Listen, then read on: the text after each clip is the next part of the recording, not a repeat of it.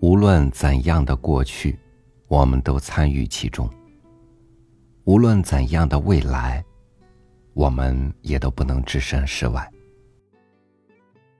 当下的以前或者以后，我们是时间里的旁观者。只有在当下，我们才是时间的参与者。与你分享张大春的文章。旁白者，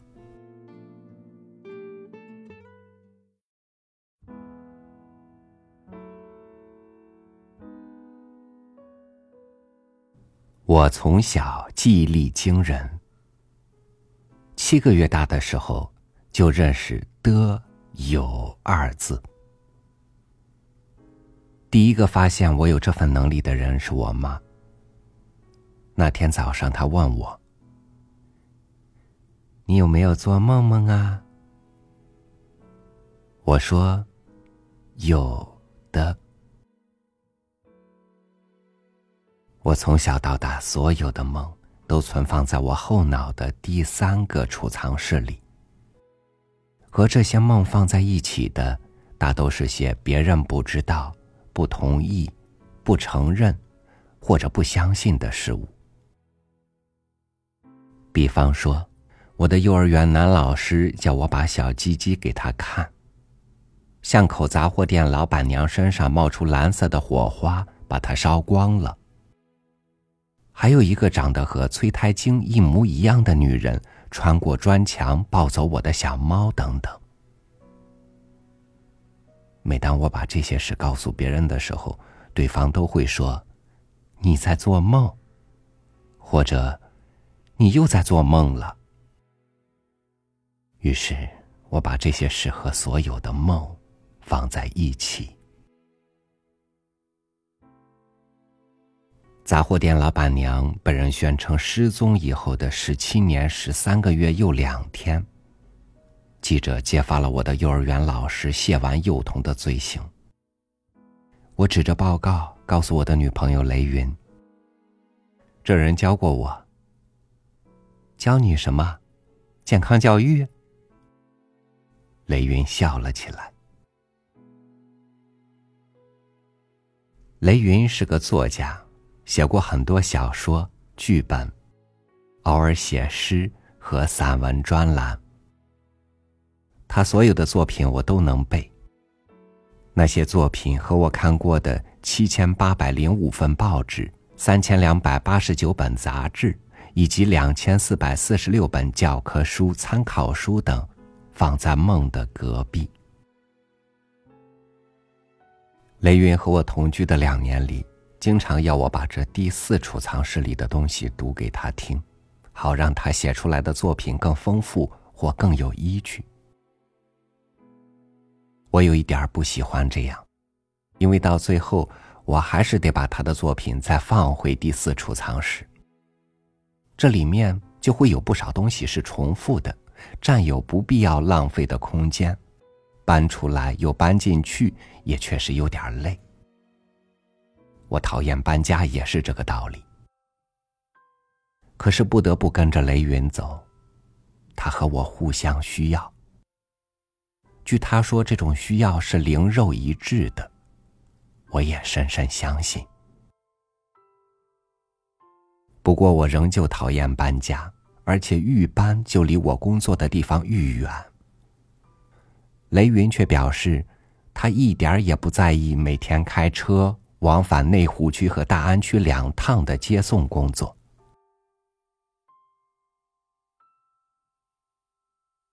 我开车的时候灵感最多，他说。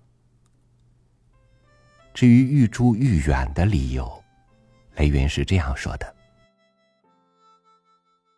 我不能再和这些人相处了，再搞下去我会发疯，要不就被他们杀掉。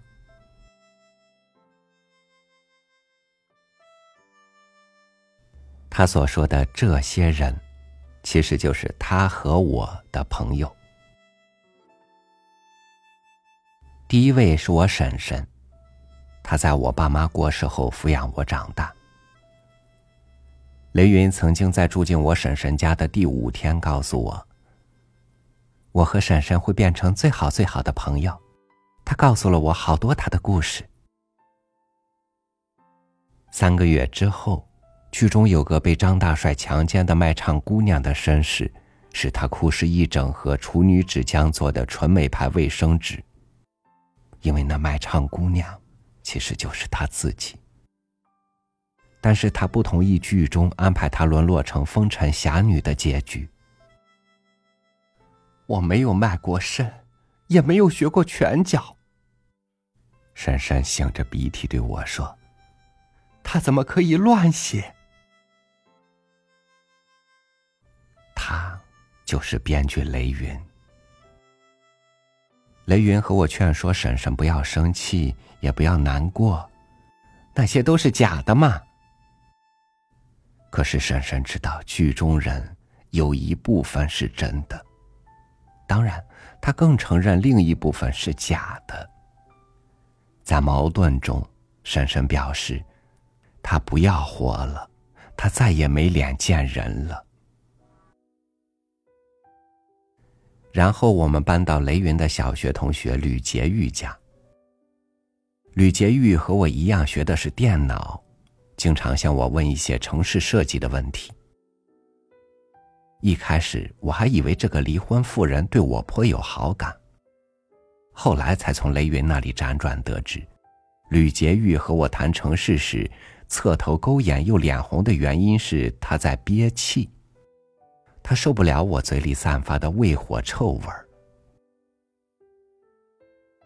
七月二十五号那天晚上，吕洁玉喝醉了酒回家。大吐特吐，又向雷云哭闹倾诉了一场，害我彻夜不能成眠。但是雷云后来告诉我，他很有收获。八月初，他的小说《弃妇怨》刊登在一家晚报的副刊上。第二天，我们就搬家了。当时我的确不明白。婶婶和吕洁玉为什么会为一场戏或一篇小说而羞愤成那个样子？对我来说，作家的 input 和 output 简单又随意，认不得真的。举例来说，雷云在写他那篇得奖小说《水仙花的雨夜》时，曾经一度遗失了十张稿子，他伤心的不得了。好不容易才恢复平静，重新写下去。那些稿子在半个月以后由报社转来，据说是由一位好心的出租车司机识货的。我在那印有报社名称的稿纸上读到了和后来重写的作品完全不一样的情节。雷云则对出租车司机和报社的作业缓慢而稍有不悦。不过，他把那十张稿子发展成另一篇故事，《往事如烟》。水仙花的雨夜和往事如烟，分别得罪了我们的房东老太太和另一位房东老先生。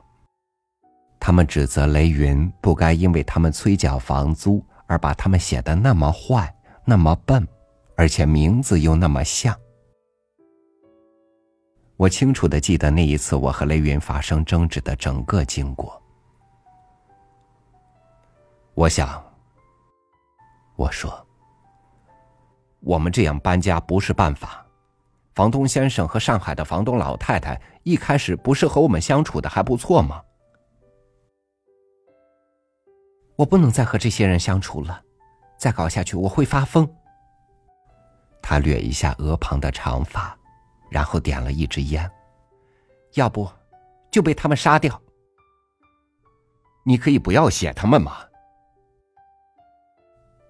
我知道批评他的作品是犯大忌的，可是，一想到搬进搬出，我的后脑皮就会抽筋。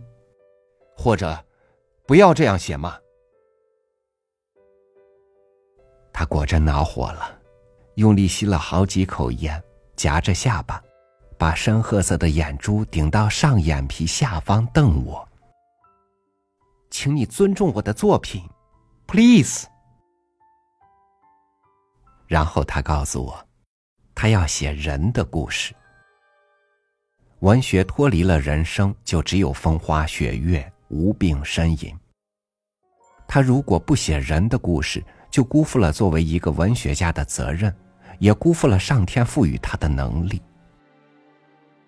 可是，如果他完完全全照实写一个人的故事，那又失之平凡、琐屑、缺乏张力、没有创意、丧失戏剧性、不能吸引人。更重要的是，他叹了一口气。我不能让那些没有勇气面对自己错误和不幸的人，有告我毁谤的借口。我不懂关于文学家责任的那些理论，可是我大概了解他不愿意被告以及不愿意辜负天赋的意思。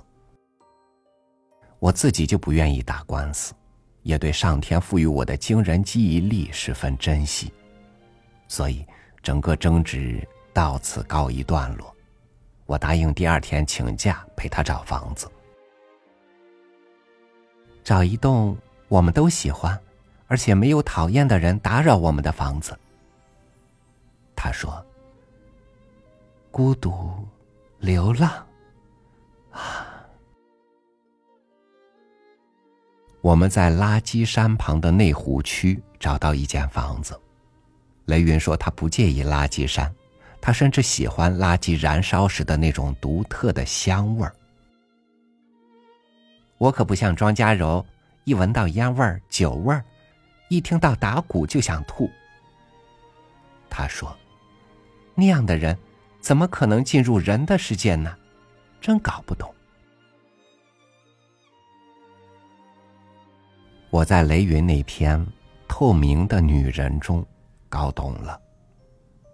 透明的女人名叫张嘉柔，是个曾经被养父调戏，以致患有洁癖，一辈子抗拒异性。最后厌世自杀的角色，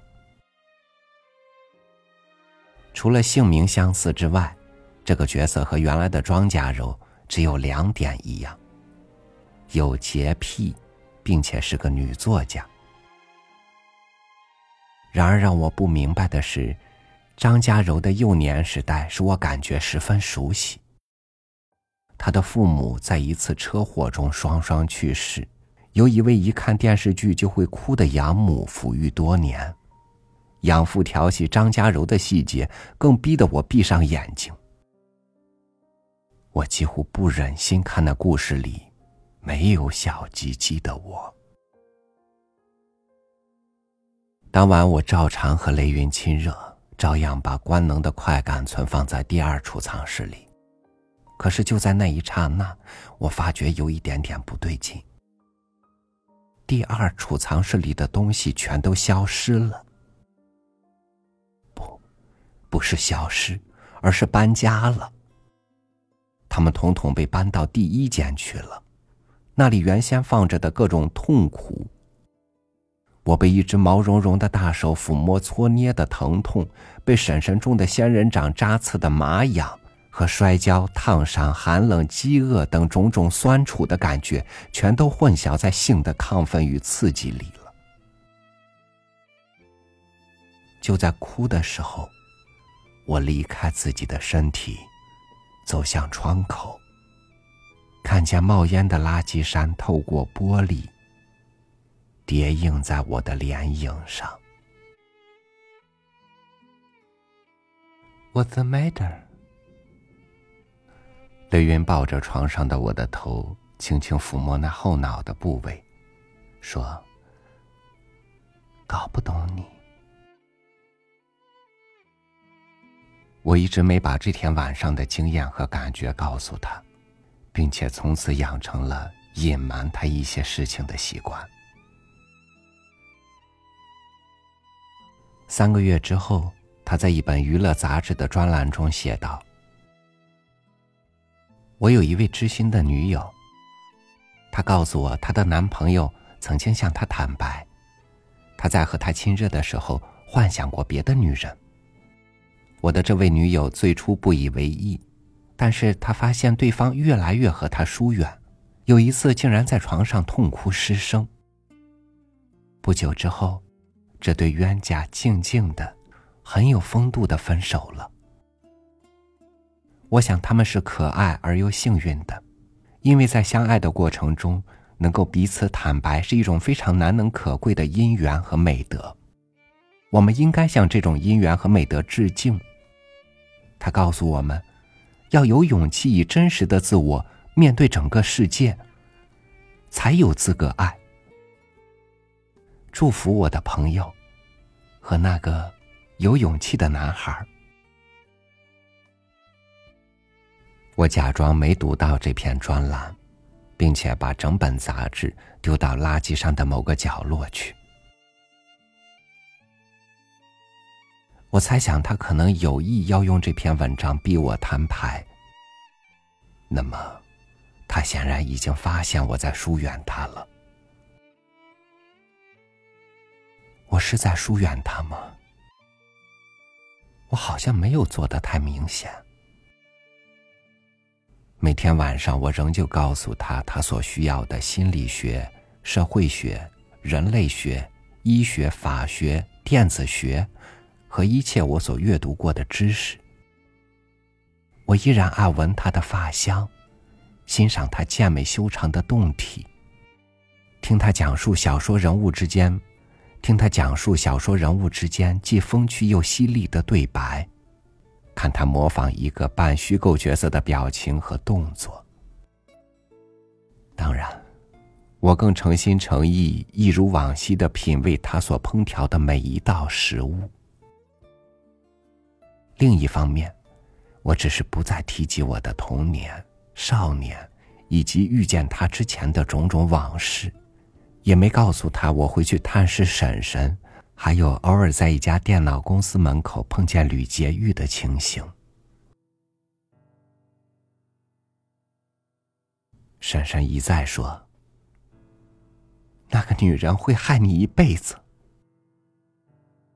他还背了一段我曾经在广播剧和电视剧里听过五百六十一次的台词：“你现在大了，翅膀长硬了，能飞了，就不要婶婶了。唉，到那个时候，唉，你要是肯回头，这个家的大门永远都是开着的。”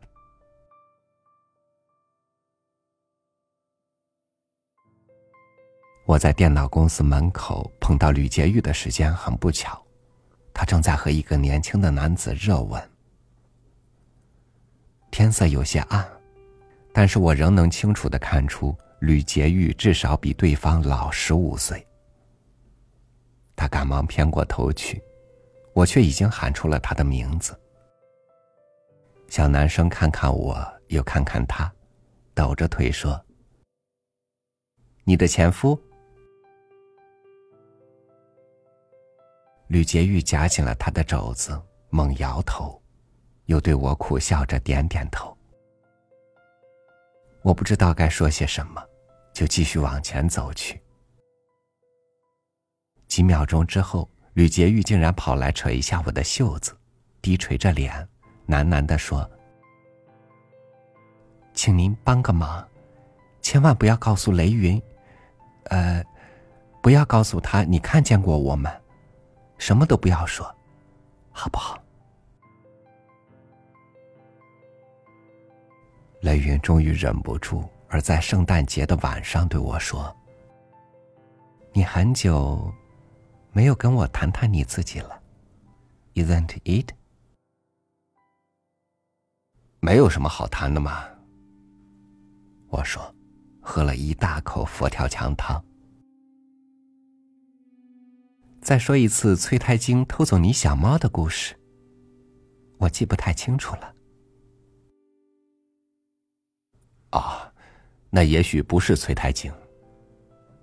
我说，只是一个长得和她一模一样的女人，穿过婶婶家后院的砖墙，把我的小猫抱去养了。他疼惜的伸过手来捏一把我的脸颊，说：“我就喜欢你编故事的时候，还那么一脸认真的样子。”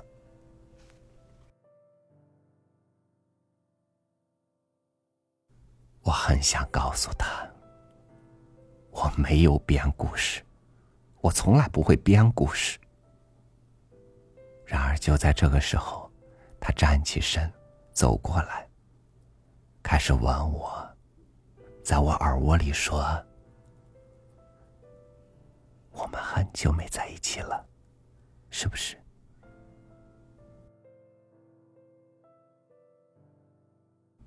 圣诞夜所发生的事情被改编成《回首今夜路》的一小段情节，发表在次年二月初的一份日报副刊。我变成一个精神病患和性爱机器。雷云给我起的名字叫康比德，我才是 computer 的译音。那段情节是这样写的。美云终于忍不住，而在圣诞节的晚上对康彼得说：“你很久没有跟我谈谈你自己了，没有什么好谈的吗？”康彼得厌恶的瞪他一眼，喝了口海鲜汤。Isn't it？再说一遍你第一次梦见我的事，我记不太清楚了。那是多久以前了？康彼得忽地站起身，捏一把美云的脸颊，咬着牙关说：“我就喜欢你听谎话的时候，一脸认真的样子。”美云很想告诉他，他知道那是谎言，他内心也从来不那么认真。然而就在这个时候，康彼得走向他，冰冷而火热的唇封住了他的一切。并在他耳窝里说：“我们很久没在一起了，是不是？”康彼得再一次粗暴的绝获了他，进入了他。可是美云深深的悟了，悟觉自己只是一具金良的浮尸而已。回首今夜路。是雷云的作品中我唯一没有看完的一篇。我扔下报纸之后问他：“你到底是什么样的人？”我是说，你到底活在哪里？在这里还是在那里？他看一眼我指的报纸，耸耸肩，淡淡的说：“都有的。”紧接着。他以吟叹的语气说：“孤独，流浪，啊！我想我当时的举止可能粗暴，犹如康彼得了。我抓头，跺脚，片刻之间想起了两年来他种种温柔，同时也觉得我马上就要把一个温柔的他撕破掉。结果。”我撕碎了报纸。你知道，雷云说：“I stand side。”接着他解释：“剧作家把剧本里的旁白叫 aside。”在这个如真似假的戏剧人生里，他只是个旁白者。这是没有办法的事。作家生来如此。我的记忆力始终不曾衰退。多年以后，我还记得垃圾山头的迷雾、异味，和他道别时叠映在玻璃窗上的脸影。你知道，你才该来当作家的。你知道的那么多，又从来不会忘，我嫉妒死了。他笑笑，真搞不懂你。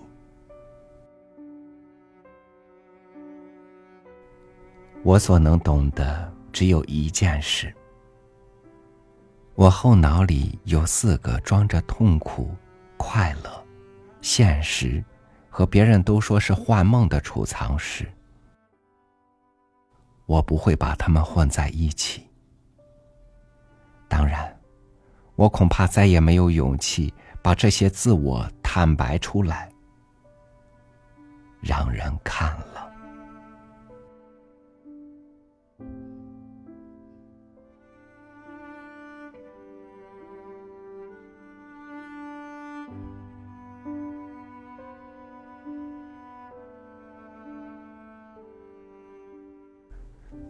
人与人当然是要坦白的相处，尤其是亲密关系之间。当你的毫无保留换来的却是不足重视，你本以为你是故事的主角，而另一个主角却只愿意做你的旁白者。生活里有多少坦诚的人，最后终于小心翼翼的收起诚意，失去了坦白的勇气。感谢您收听我的分享，我是超宇，祝您晚安，明天见。